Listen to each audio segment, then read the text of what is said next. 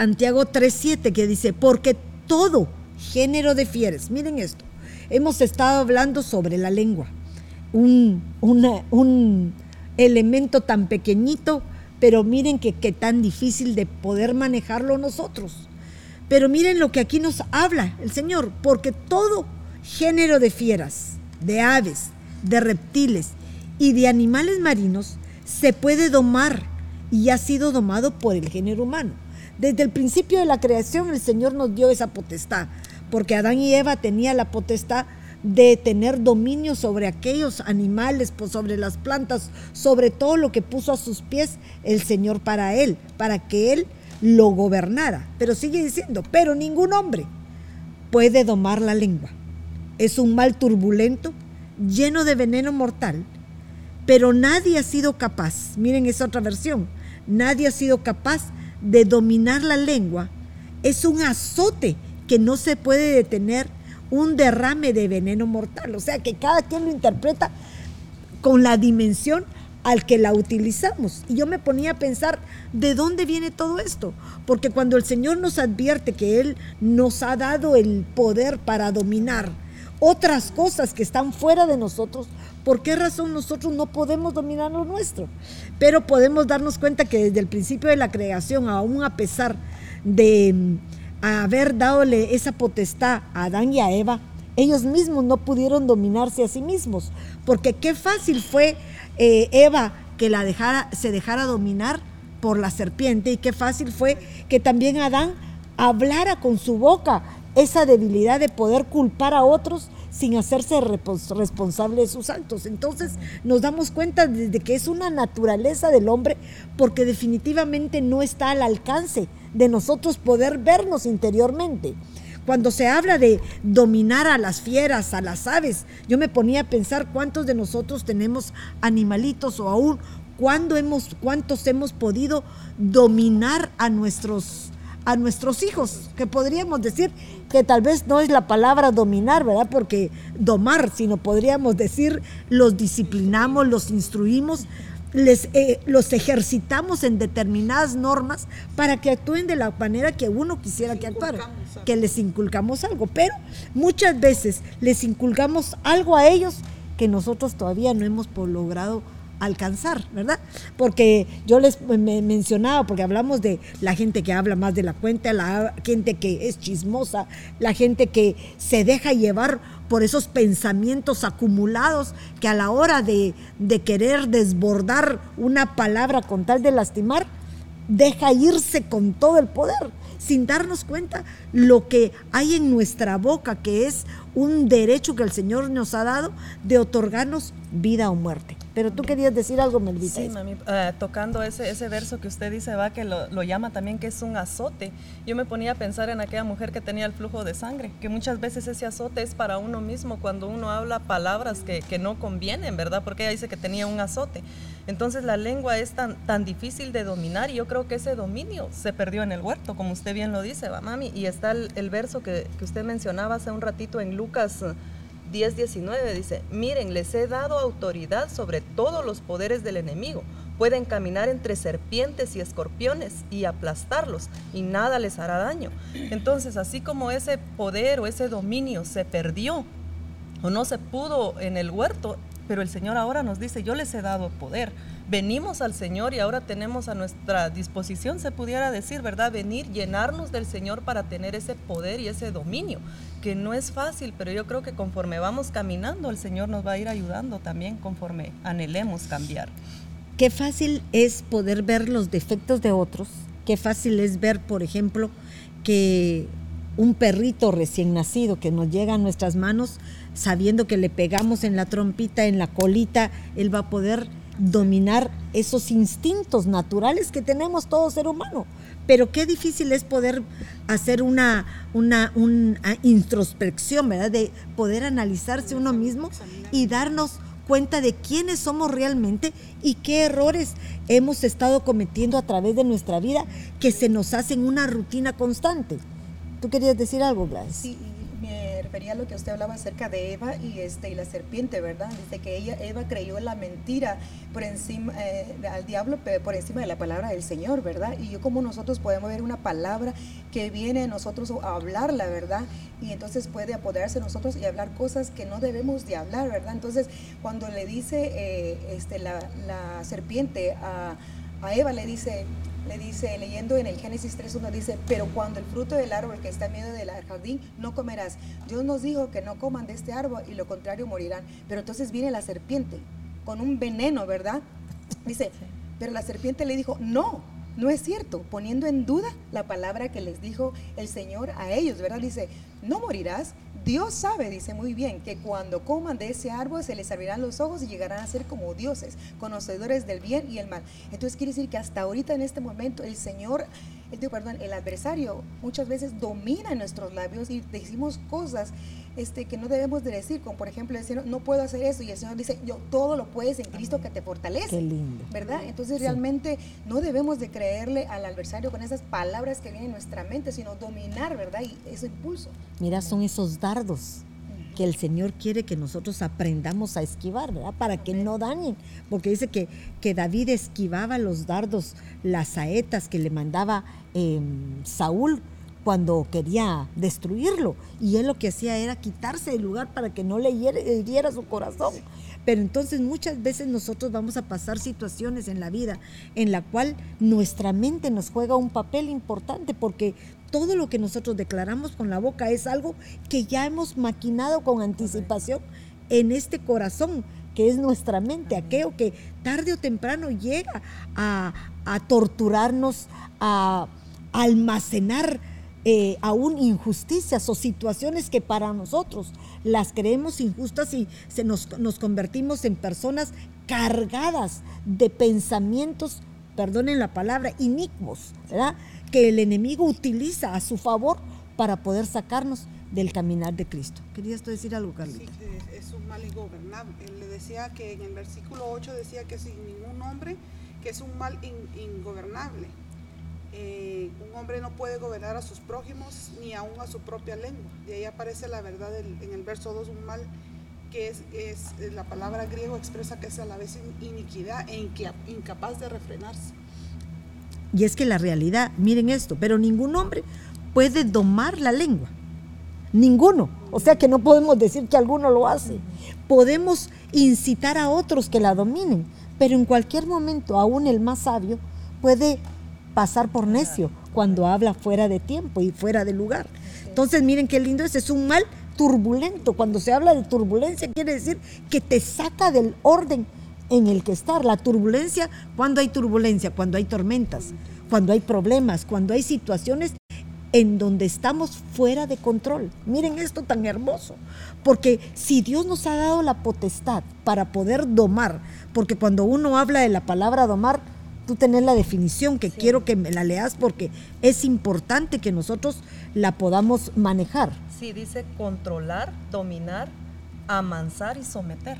Fíjate. Entonces, cuando nosotros sometemos nuestra mente a la mente de Cristo, lo que nosotros vamos a hablar va a ser palabras de acuerdo a lo que el Señor empieza a instituir en cada uno de nosotros empieza a provocar que nuestra forma de, actuar empiece a, poner dominio propio en ese viejo hombre que tarde o temprano quiere volver a surgir y que nosotros tenemos que aprender a aplacarlo, ¿verdad?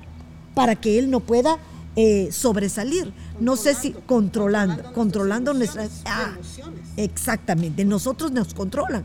Y por eso me encantaba lo que decía Pablo a Timoteo, ¿verdad? Que el Señor no nos ha dado un espíritu de cobardía, porque la cobardía es cuando nos sentimos nosotros, eh, ¿cómo se dice? Incapaces. Incapaces, incapaces de poder hacer lo que Él ya nos ha dado un derecho. Uno diría, pero ¿cómo es posible que yo pueda controlar a un animal pequeño, una fiera? Vemos a hombres que pueden dominar leones, elefantes más grandes, eh, criaturas que tienen una dimensión a comparación del hombre, que es muy diferente, que con una patada, con, una, con un mal movimiento de ese animal, nos pueden eh, matar o destruir. ¿Y cómo es posible que nuestra lengua, que es algo tan pequeñito, nosotros no la podamos dominar? Pero no es que en sí ese miembro, que es un músculo que no vale la pena, no es que en sí él pueda hacer la obra, sino que nuestra mente utiliza los medios para poder actuar de acuerdo a lo que pensamos. Es que es triste porque digo yo, cómo nosotros como humanos podemos causar dolor en alguien más. Por ejemplo, hablando de una mascota o de un animalito, ¿verdad? Que les pueden sacar hasta sangre, ¿verdad? A través de los latigazos que les dan para poderlo dominar y después quedan tan lindos los perritos, porque dice que hay quienes que doman esos perritos tan bonitos y que se ven tan graciosos, pero han pasado por un proceso muy difícil. Pero nosotros no queremos sentir ningún dolor no queremos nosotros lastimarnos. Y, me, llama la atención porque en ese verso que estamos leyendo ahorita, que es el 8, yo me ponía a pensar que lo primero que nosotros debemos hacer es reconocer.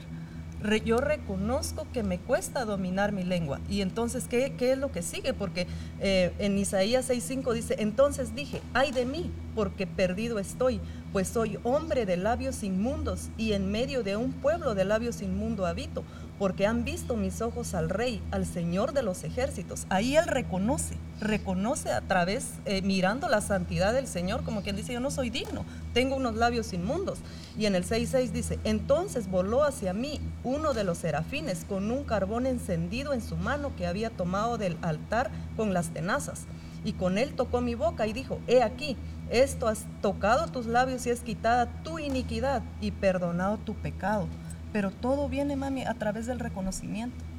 Si yo reconozco que tengo unos labios inmundos, que soy impura, entonces por ahí va a empezar todo. Que no es fácil llegar a la perfección, por supuesto que no es fácil, pero si queremos ir en pos de esa perfección, vamos a tener muchas veces que, como dicen, va a mordernos la lengua antes de hablar, va a pensar para no herir a los demás, porque eso también es un dolor para nosotros mismos, ¿verdad? Mira, qué lindo, porque Judas me recuerdo que habla y dice, que estos son murmuradores quejumbrosos y muchas veces nos convertimos en eso, ¿verdad? Porque cuando nos de quejarnos somos murmuradores quejumbrosos que andan tras sus propias pasiones, porque ese es el problema, que todo esto son pasiones emocionales, o sea, parte de nuestros sentimientos, porque no logramos alcanzar lo que queremos. Y muchas veces hay un versículo que dice que es bueno que nosotros pongamos eh, nuestro cuerpo a prueba eh, que sea golpeado. Correcto. Eh, no sé si lo tenés por ahí. Sí, ahorita se lo busco. Pero ¿por qué razón? Porque cuando nosotros golpeamos nuestro cuerpo, lo hacemos a la imagen de Cristo. Él fue golpeado, vituperado, y nosotros nos hacemos uno con Él cuando queremos procurar que nuestro cuerpo tome el curso correcto que el Señor espera.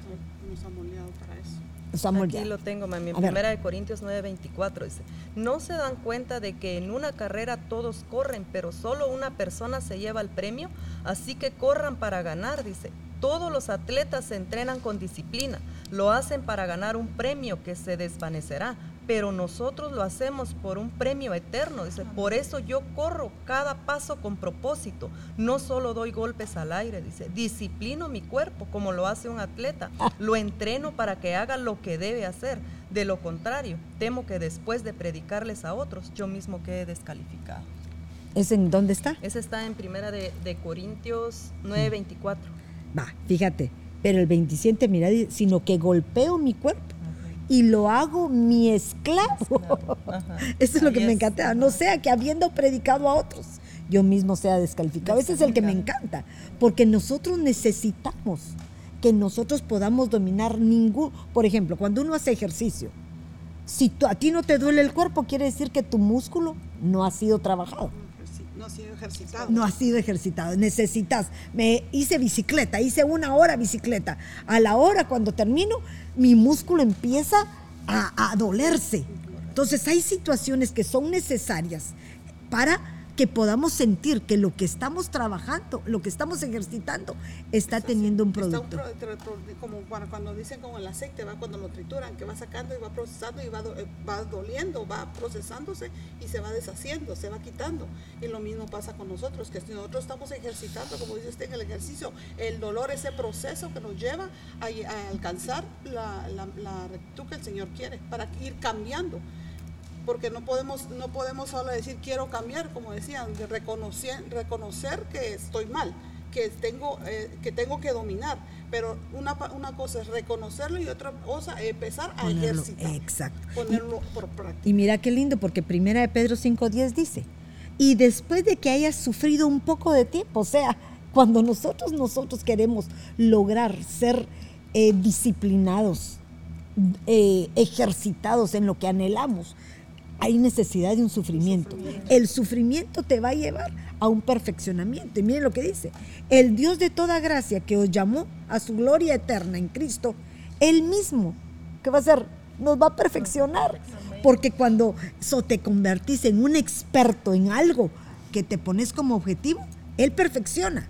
Pero no solo porque es constancia, es constancia, es disciplina, es un, un tipo de hábito que empieza a ejercitar tu vida para por ser ser transformada. Pero miren lo que él dice, y él mismo os perfeccionará, o sea, no es por tu propia fuerza, tienes que poner dominio propio, pero el poder de lo alto baja sobre ti, que es el Espíritu Santo, para que tú lo logres. Él te perfeccionará, él te afirmará, como quien dice, bueno, ya lograste esto, ahora ya no puedes salirte de ahí. Te afirma porque está consciente de que lo que estás haciendo lo estás haciendo bien. O sea, solo te dice, vas bien, sigue adelante. No, no dejes de hacerlo. Como aquel que se ejercita en, en su ejercicio físico. Si dejas de hacerlo, perdés el ritmo, perdés tu figura, perdés todo, porque salís de la rutina que el Señor te ha mandado. Y luego dice, te fortalecerá, porque definitivamente Fortalece. necesitamos ser fortalecidos por Él, porque hay momentos en que puede desvanecernos, eh, el debilitarnos, el no querer seguir esforzándonos, porque las tribulaciones, las enfermedades y todo lo que pasamos Se debilita nuestro espíritu. to- todo y aún tu propio cuerpo. Y entonces miren, porque hay situaciones en la vida que nosotros somos expuestos. Por ejemplo, estamos hablando de la lengua, que alguien habla mal de ti, que alguien dice algo que no es cierto, o alguien te critica de cosas que tú mismo no puedes visualizar en ti porque decís, eso es incorrecto, eso es injusto. Pero tal vez ellas estén viendo algo que tú no ves. Entonces, pero ahí nos fortalece porque nos hace fuerte en esos momentos en donde tenemos que aprender a enfrentarnos a nosotros mismos. Pero luego lo último que hace el Señor, miren qué lindo, te establece. Establece quiere decir, te pone en el lugar que te corresponde. Y nosotros tenemos que estar puestos en el lugar que nos corresponde para poder ser llamados a su gloria. Si no, ¿cómo vamos a ser eh, obedientes a ese supremo llamamiento al cual fuimos eh, llamados cada uno de nosotros? Yo me ponía a pensar de que muchas veces la vida que estamos llevando es el resultado de nuestras palabras, mami. Que realmente si hablamos positivo, nosotros vamos a tener resultados positivos. Como dice que un árbol bueno, de lo bueno saca todo lo bueno, ¿verdad? Entonces un árbol malo, el fruto va a ser, va a ser malo, ¿verdad? Entonces por sus frutos se conocerán. Entonces yo pienso que si nosotros empezamos a cambiar nuestra manera de hablar, vamos a ver resultados positivos. Por ejemplo, en Salmos 19 nos aconsejan que dice, sean gratos los dichos de las palabras de, de nuestra boca y los pensamientos de nuestro corazón sean de tu agrado, oh Jehová, roca mía, redentor mío. Debemos de pedirle al Señor que nos ayude con esta boca, ¿verdad? Que muchas veces puede ser imprudente y, y podemos lastimar a una persona, ¿verdad? Tanto, tanto yo le ponía en este momento como en el tono, las palabras verbales que hieren insultos y expresiones faciales, porque con muchas veces podemos hablar, decir sí, pero nuestra cara dice no. Totalmente ¿verdad? diferente. Entonces, Algo entonces totalmente ahí es donde no- nosotros debemos tener el dominio propio y la prudencia, que el Espíritu Santo nos ayude a discernir si es el momento adecuado para decir esta palabra, ¿verdad?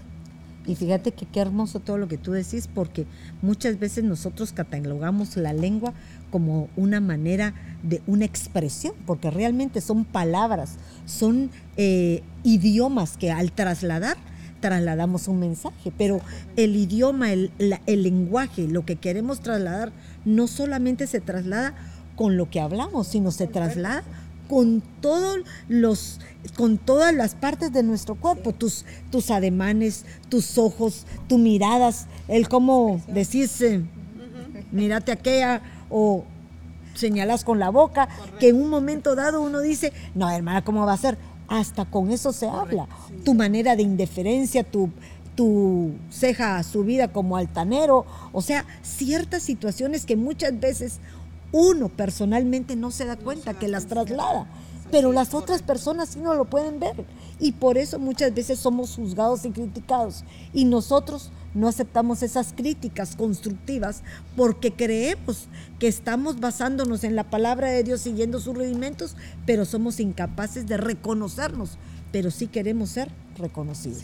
Me llama la atención, María, para terminar con el verso 8, creo yo, porque cuando habla de esa palabra mal, dice que es aparentemente palabra primaria, dice indigno, inválido, sin, dice sin injurioso, pestilente, dice malo, malo, pero indica la ausencia, es en una persona o cosa de aquellas cualidades de las que debería estar poseída, dice. Significa malo en carácter, moralmente, dice, tanto en pensamiento, sentimiento o actuación. Ahora, fíjate qué hermoso todo lo que tú estás diciendo, porque cuando nosotros venimos a Cristo, Dios nos da la oportunidad de nacer de nuevo. Y ese nacimiento de nuevo quiere decir que esas vanas y malas costumbres que adquirimos de nuestros padres tienen que ser borradas y cambiadas.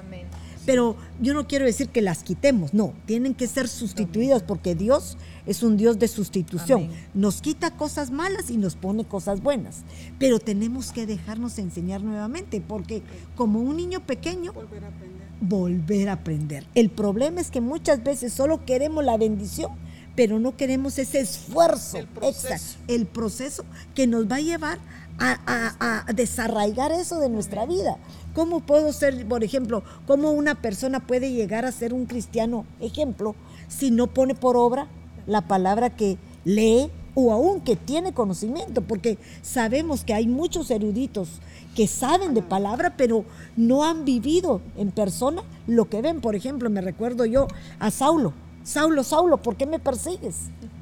¿Por qué quería matar a cristianos? Si él tenía conocimiento, yo no te persigo, Señor.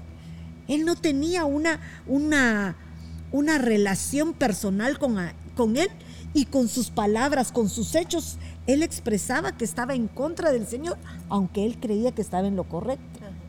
Pero le faltaba algo, le faltaban esas virtudes, ese conocimiento, eso que proviene de lo alto, que nos hace despertar a poder querer cambiar y ser mejores de lo que somos. Perdón, mami, solo, solo una cosita que me viene a la mente. Yo pienso que, que todo esto no se puede lograr si nosotros también no somos humildes, porque usted me, me, puede querer enseñar porque mira las falencias que yo tengo, pero si yo no soy humilde para recibir su enseñanza, Ahí está. entonces voy a seguir igual. Y fíjate que todos aprendemos en base a nuestros errores, ¿verdad? Todos aprendemos. Hay unos que son fáciles de manejar, pero hay otros como niños como un animalito, ¿verdad? Que hay una naturaleza animal en cada uno de nuestro, del ser humano que es difícil. Por ejemplo, mira un caballo, ¿cómo lo domas? No lo domas fácilmente. Y muchas veces relacionan... ¿ah? Tiene que haber una constancia. Constancia y tenés que ponerles freno, fuerza, ¿verdad? Entonces yo me ponía a pensar, si a un caballo salvaje tiene un proceso largo para poder hacerlo un, un animal domesticado. Imagínense qué trabajo tiene que hacer el Señor por medio de otros siervos para poder domarnos a nosotros en esas áreas que muchas veces nos desembocan a llevarnos a la perdición. ¿Tú querías decir algo, Carlitos? Sí, porque dice que con, que lo que decía la lengua es, es, el sentido de lo que es, es pernicioso y dañino podemos, si no, no, sabemos domar nuestras palabras, vamos eh, a, ensuciar muchas veces como decía usted, de, los, de, las personas que murmuran o levantan un chisme, ¿verdad? Si no sabemos dominar eso, también nosotros podemos devolver de lo mismo y se hace grande porque no, puede, no hay un límite, porque tenemos que saber también saber de que tiene que haber un límite a la hora de, de, porque cuando decía del, caballo que se frena, es porque le estamos diciendo, hay un límite a donde puedes llegar, puedes trotar, puedes irte rápido, pero hay un límite para que no me vayas a tirar, no vayas a golpear, de la misma manera con las personas, no lastimar y no pasar, no sobrepasar esos límites. Y fíjate algo muy bonito que tú decías, porque dice, uno sabe hasta dónde trotar comparándose con, un, con una bestia, con un caballo. Sabes que trotás y sabes que podés cuando sabes manejarlo, porque sabes dominar las riendas y ponerle un freno. Pero aún ese mismo desborde en energía trasladado a esa bestia puede ser que el día de mañana ella también te lastime a ti. Lastimo a otros y me lastimo como consecuencia, porque dice, lo que tú decías para otro, el mal que decías para te regresa para ti. Por eso dice que nosotros tenemos un poder en nuestra boca, un poder de bendecir o de maldecir. Pero cuando tú bendecís, la bendición regresa. Pero cuando te maldicen y tú seguís bendiciendo, tu bendición sigue regresando. No importa lo que otros puedan decir. Miren qué poder más hermoso el que nos ha dado el Señor. Santiago 3.9 nos dice, con esta bendecimos a Dios el Padre y con ella maldecimos a los hombres, que están hechos a la semejanza de Dios. De una misma boca proceden bendición y maldición. Entonces, hermanos míos, esto no puede ser así.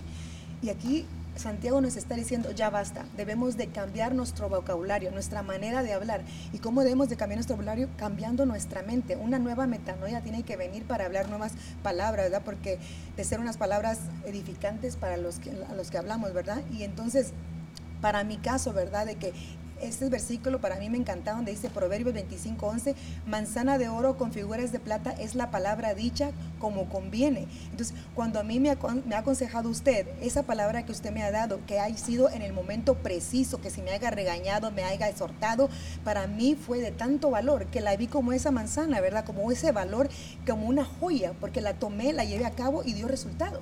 Entonces, debemos de tener cuidado, ¿verdad? ¿Qué palabra damos? Porque puede ser edificante o puede destruirnos. Ah, ahí, ese es el secreto. Porque fíjate, a veces acudimos a las personas que creemos más maduras o sabias, que están a nuestro nivel, o perdonen, un poco más, alto, un rango más alto. Pero a veces el de rango más alto solamente quiere aplicar la palabra de acuerdo a su conveniencia o de acuerdo a cómo él actúa. Y muchas veces hay equivocación.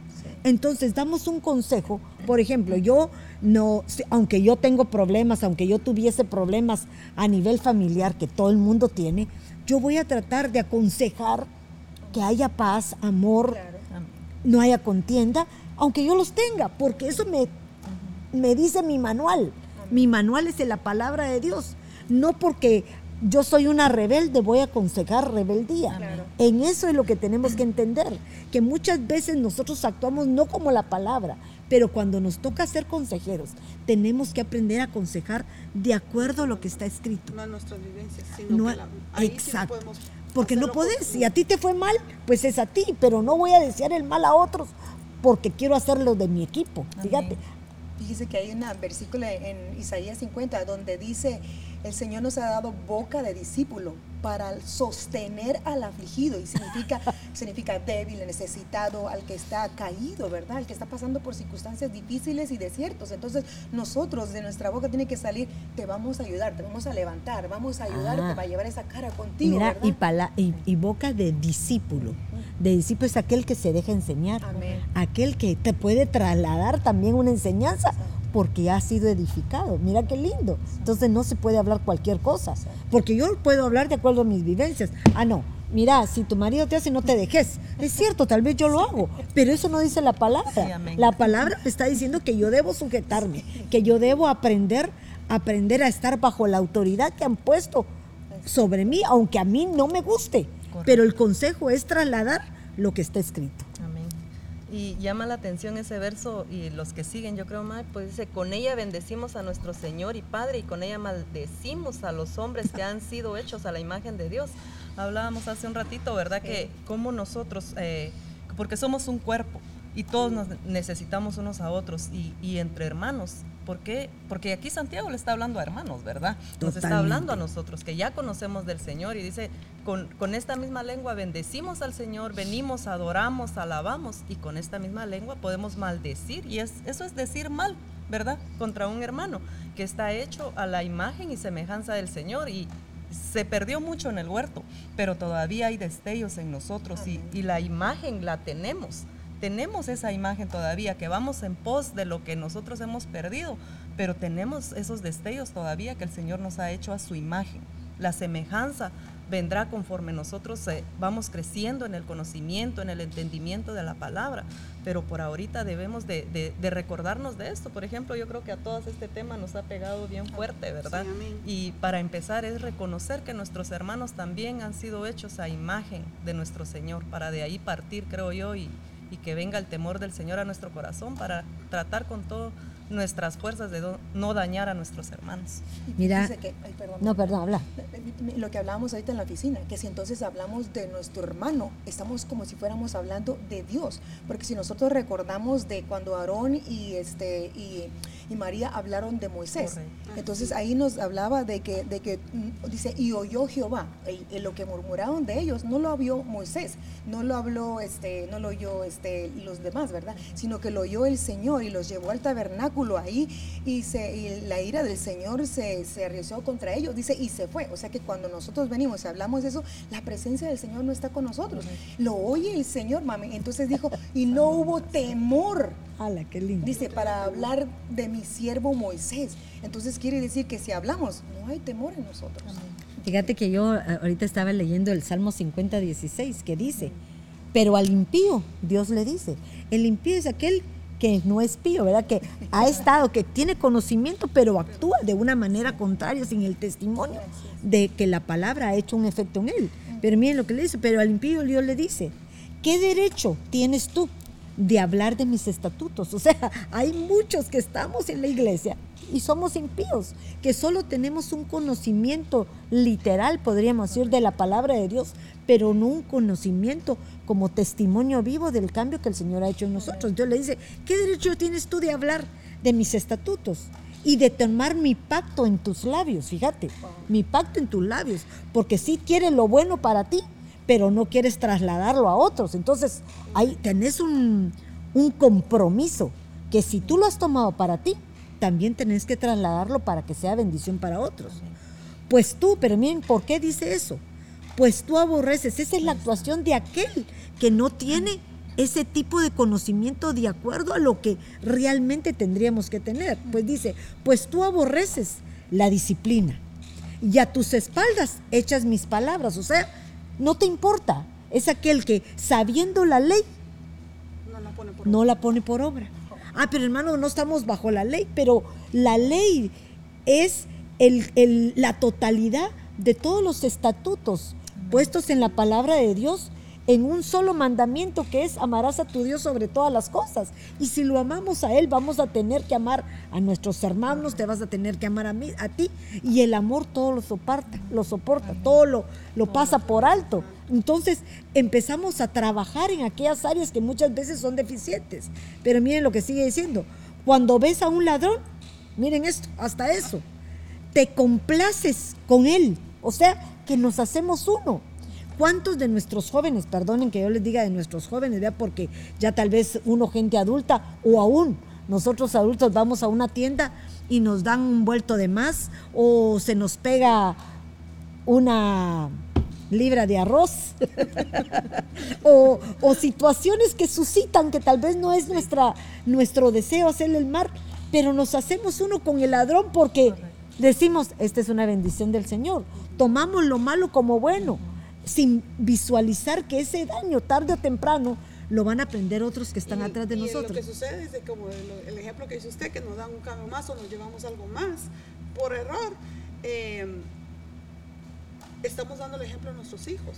Exactamente. Me pongo por el, ejemplo que me recuerda, me viene a la memoria ahorita algo, hace, hace unas semanas fue, fuimos a la tienda, compramos y una cajita chiquita así de queso se quedó y cuando salimos y yo, ya íbamos para afuera, yo, ¡Oh! esto se quedó aquí, lo regresé y dice la nena, mami, se quedó y lo regresé y le digo, perdón, se me pasó, no, no pasé esto en la máquina, me lo cobras yo bien podía ir, ya iba afuera, irme y, oh, se le olvidó, se me olvidó, me lo llevo, pero no, porque ¿qué ejemplo estoy dando? El testimonio que estoy dando no solo para mí, para las personas que trabajan ahí, porque vieron que yo regresé y mis hijos primeramente que nada, ¿verdad? Porque entonces dicen ellos, no, tiene que ser así porque no es, no, no es correcto. Es lo mismo, vivir la palabra, no solo como saber la palabra, sino vivirla, porque no ponerla por obra. Ponerla por obra. Pero mira, y continúo con esto, porque creo que este es el los versículos claves que nos corresponde. Dice, cuando eh, dice, y a tus espaldas echas mis palabras.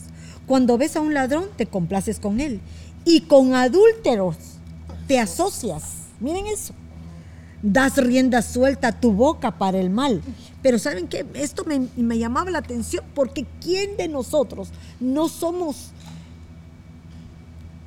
eh, cómplices de aquellos chismes porque en un momento dado te da el gusto de saber más de lo que otro te traslada.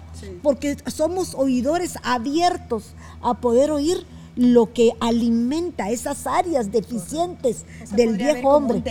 Es un deleite, pero yo no te estoy diciendo que a nosotros no, todos nosotros nos deleitamos. Da rienda suelta a tu boca para el mal. Quiere decir, te dicen algo malo y tú tenés algo más que añadir. Mira qué malo. En lugar de poder decir, no, hermana, ¿sabe qué? Creo que usted está equivocado. ahí entra el límite. Ah, ahí están tus límites. Ahí está tu rienda. Porque sabes tú que hay un momento que tu estado emocional, por ejemplo, alguien me hizo un mal a mí y voy y se lo cuento a la Melvita. Pero qué casualidad que se lo cuento a ella y a ella también se lo hizo. Entonces, ay, hermana, a mí también me lo hizo, pero mire, pasémoslo, sí, pasémoslo por alto, pero ya lo murmuramos. Ya somos dos en lugar de una sola. En lugar de poder decir, no, ¿sabes qué? Eso no fue. Tal vez estaba en mal estado, tal vez hizo esto por esto y esto. Que buscar razones para bendecir a la persona y poder parar lo que muchas veces nosotros eh, lo provocamos para que se haga más grande. Mira lo que dice, da rienda suelta a tu boca para el mal. Y tu lengua trama engaño. Mira eso, porque eso es el engaño. Tu, tu, lengua trama el engaño, pero no es en sí la lengua, es, tu mente, tus pensamientos.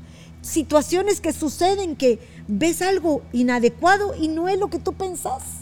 No ves que las acciones de los demás son el producto de algo que a ellos se les normaron o se les dieron indicaciones a seguir. Pero nosotros pensamos mal porque creemos que estamos tomando un, una opinión propia. Pero quiero terminar porque este es, para mí este, esto es la clave. Perdónenme que me quedé. Dice, te sientas y hablas contra tu hermano, al hijo de tu propia madre, calumnias. ¿Qué quiere decir? ¿Qué, ¿Qué es lo que nos está diciendo, perdónenme, Santiago? Que tenemos que darnos cuenta que este año de reconocimiento, no solo esperes que te reconozcan por lo que has hecho o por lo que has sembrado y que ahora estás cosechando bendiciones que realmente te mereces. Pero antes de todo eso, que aprendamos a reconocer lo que hay dentro de cada uno de nosotros y podamos visualizarnos si no somos de esta clase de impíos que en un día, tarde o temprano, se nos va a echar en cara porque Dios nos va a llamar delante de su presencia y nos va a decir, ¿te recordás? ¿Por qué te hiciste cómplice del adúltero? ¿Por qué le pasaste por alto ese adulterio? Ah, porque tú estabas en el mismo plan. No, aunque yo esté en el mismo plan, yo tengo que decir no a aquello que está mal. Correcto. Fíjese que hay un versículo aquí en Mateo 2 donde dice, mas yo os digo que toda palabra ociosa que hablen los hombres, de ella darán cuenta en el día ah. del juicio porque de tus palabras serás juzgado, no serás justificado, y de tus palabras serás condenado. Eso es algo tremendo realmente. Entonces nosotros tenemos que tener cuidado de hoy en adelante, como usted dijo, es un año nuevo de, reconocimiento. Primeramente, para llegar a ese reconocimiento, tenemos que reconocer esas áreas que aún dominan en nosotros y esa lengua que todavía es rebelde y que tenemos que poner un freno. Mira lo que hablamos en el programa anterior, ¿verdad? Que dice que la lengua puede incendiar un bosque, ¿verdad? Y yo me ponía a pensar que nosotros estamos en un territorio en donde en el verano los incendios se extienden de una manera tan rápida. Entonces imagínense cuál es el poder de la lengua que tiene la comparación con un incendio. Una pequeña chispa cae en un terreno seco. Ahora el punto es este.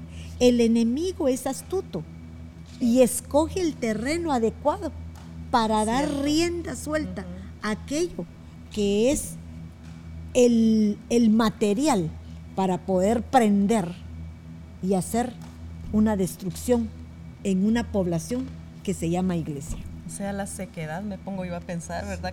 De que nosotros, si no nos estamos llenando del agua de la palabra, vamos a estar secos y eso, como dicen, no sé si se aplica bien, pero es un caldo de cultivo para lo que viene. Viene el fuego y se extermina todo Pues, lo que, sí, lo que no, no la tenemos. sequedad que, dice, que Exactamente. decía la maes, la, la- l- se puede tipificar eso, que estamos, eh, la persona que recibe el mensaje o la palabra que nosotros damos o la murmuración que da está seca de la palabra de- del Espíritu del Señor y entonces eso es lo que incendia y da rienda suelta a más. Fíjate que dice que nosotros mayor. debemos de estar sembrados Junto a, junto a aguas, aguas, a las corrientes. de agua viva, para que nuestras ramas no dejen de estar verdes, porque la- el verdor no permite que aún esas chispas del adversario puedan prender fuego. ¿Qué es lo que te vas a dar? Vida y vida en abundancia. Amén. Y fíjese, mami, de que veía yo desde que si la semilla no hay agua, no va a crecer, no vamos a avanzar, sino va a haber un- una detención, ¿verdad? Va una, una- vamos a paralizarnos y no vamos a avanzar. Y al igual que pienso yo que si la semilla del mal, de esa amargura, de esa ira, de ese enojo, va creciendo, va a también dar como, como, como va a dar este, ¿cómo se puede decir? ¿Cómo podríamos decir? Como va a dar a, a- como cuando nosotros vamos a tener un hijo, ¿cómo se dice? ¿Podría A fructificar. A fru- no puede decir al mal, pues, ¿verdad? A tomarlo al lo contrario, ¿verdad? Podríamos decir. Por eso en lo literal, cuando uno quiere, uno ve cómo los bomberos quieren pagar los, fue- los fuegos, empiezan a poner límites, Sí. abran zanjas, que nos están hablando Sí. de limitantes. Cuando nosotros vemos que esto está contaminando, hay que poner un limitante, abrir zanjas para que eso se corte. Si no se corte a tiempo, podemos lograr que tarde o temprano eso se convierta en un incendio en el cual consume acres, Sí. kilómetros de kilómetros, hasta que destruye no solamente vegetación, sino también humanidad, que lo pasa en lo literal. Sí, me daba yo, ahorita que estamos estudiando el, el libro de Santiago, es como que nos confronta tanto, porque yo me ponía a pensar por qué Santiago solo habla, como quien dice, de lo malo, ¿verdad? Que dice que una lengua y todo lo que hay dice, va, que somos malos y todo, pero yo me pongo a pensar que él nos está haciendo ver todo lo malo que todavía tenemos, que es cierto que estamos viniendo a la iglesia y podemos venir todos los servicios que hay, pero qué tanto nosotros hemos cambiado y él como que nos hace ver eso. Por ejemplo, en el, en el verso 3.10 dice, de la misma boca proceden bendición y maldición.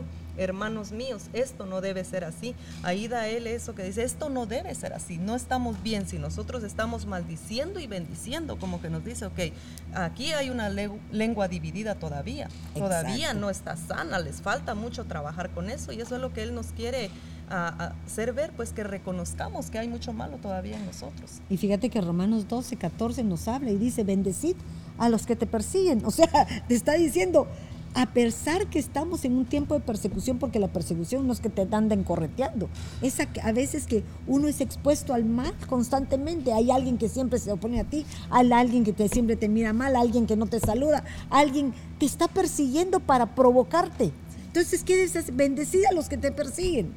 Bendecid y no maldigáis. Pero lo primero que hacemos es, ahí está, me cae tan re mal. Ahí está, miren cómo me mira, esta ni me saluda. Es, o sea, empezamos Correcto. a provocar que nuestra boca declare lo que sentimos adentro sin pensar, Señor, perdónala. Puede ser que No Santiago saben. nos está exhortando, es como un llamado de exhortación. Totalmente. Mira, es lo mismo que hacía Esteban, ¿verdad? Que a pesar que lo estaban aporreando, apedreando, ¿qué hacía, Señor, por favor? No le tomes en cuenta. Amén. Ellos no saben lo que hacen. Ahora, el maduro realmente va a decir, perdona, Señor, perdónala. Ella no sabe lo que hace. ¿Por qué? Porque está dando muestras de impiedad, que a pesar de tener conocimiento, todavía esa llenura, ese poder dunamis, esa exousia de parte de Dios no ha sido ejercitado en su vida ni ha sido llenada. Por lo tanto, no puede actuar conforme a ella. Mami, recordando lo que hablamos en la oficina, ¿verdad? De que Dios nos quiere que avancemos a la perfección, ¿verdad? Porque encontramos a palabras en, Santiago este, que habla de la perfección, ¿verdad?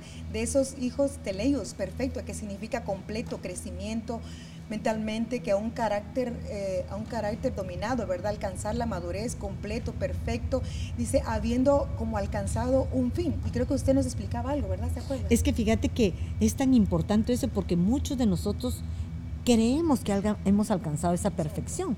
Y fíjate que la perfección no se alcanza para mí, no aquí en la tierra. Nosotros aquí en la tierra tenemos que buscar una perseverancia. Y me gustaba Pedro porque en Pedro nos habla de las virtudes que tenemos que ir buscando una con una, que una nos lleva a la otra. La, la diligencia, la fe, el conocimiento, em, la perseverancia, todo aquello que te llega a lograr un objetivo final. Igual como aquel corredor, ¿verdad? Que corre él corre con, para, qué? Para lograr un premio, para alcanzar su meta. De igual manera nosotros, pero en ningún momento el que quiere un premio deja de seguir haciendo lo que está haciendo.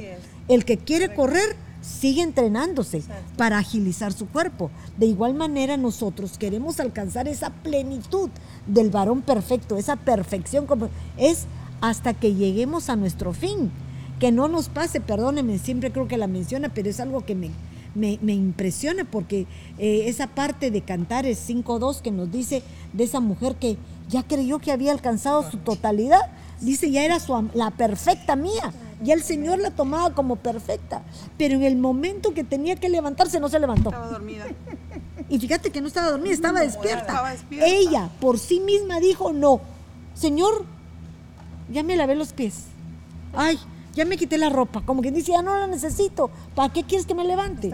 Ya no necesito más revelación, ya no necesito más conocimiento, ya no necesito nada más de ti, porque yo ya estoy bien con lo que estoy. Creo que había alcanzado la, perfección que, que necesitaba. Que creía. Y nosotros nunca dejamos de aprender. La vida nos propicia diferentes situaciones que cada una de ellas a pesar del tiempo que vivimos, a pesar de las edades que tenemos, nunca dejamos de aprender. Esa es la gran bendición que tenemos en Cristo. Porque tú tenés 20 eh, años, aprendió 20 años de su vida, pero tenés 40, has aprendido 40 años. Y tenés 60 y seguís aprendiendo. Conforme uno va avanzando, va aprendiendo. ¿Y qué más quisiera uno que lo que uno ha aprendido puedan los jóvenes aprenderlo? Pero ellos quieren vivir de acuerdo a sus propias experiencias. Entonces, por eso muchas veces tropiezan porque no, se dejan enseñar. Miren lo que dice Primera de Pedro 3, ya se me acabó el, el tiempo.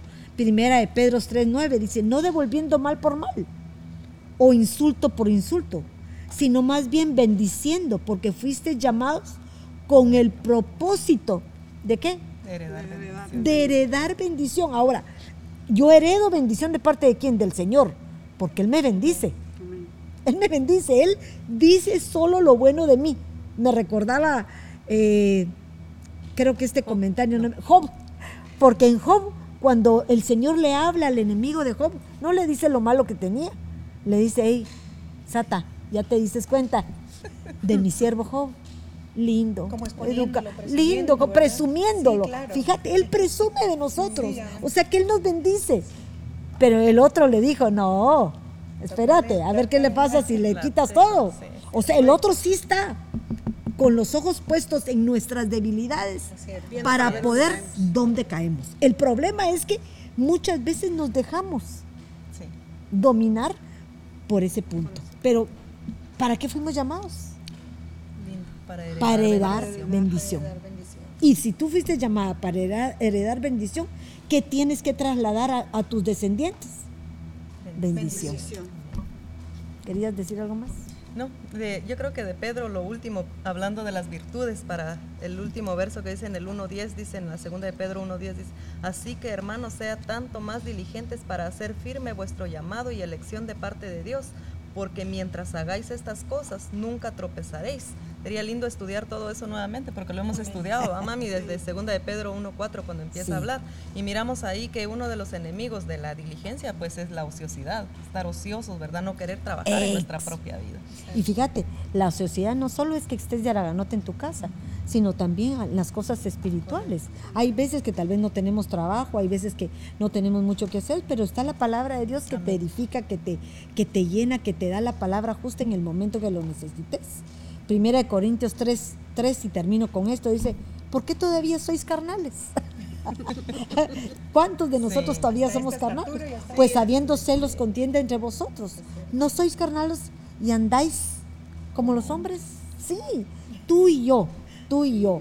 Ya no somos como los hombres, porque ya hemos sido transformados, ya hemos nacido de nuevo, ya Cristo está dentro de nosotros y queremos ser Él en nosotros, sino nosotros en Él, porque entonces lo dominaríamos a Él y el Señor no quiere que lo dominemos, sino que Él es el que viva dentro de nosotros. ¿Para qué?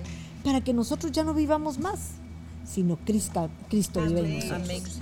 Que Dios me los bendiga, que tengan muy feliz tarde y sigan degustando, comiéndose a Santiago, porque Santiago de verdad que nos está enseñando en este año el reconocimiento, a poder analizarnos, a poder perseverar en la palabra de Dios y principalmente ponerla por obra. Que Dios me los bendiga y muy buenas tardes. Bendiciones. Bendiciones.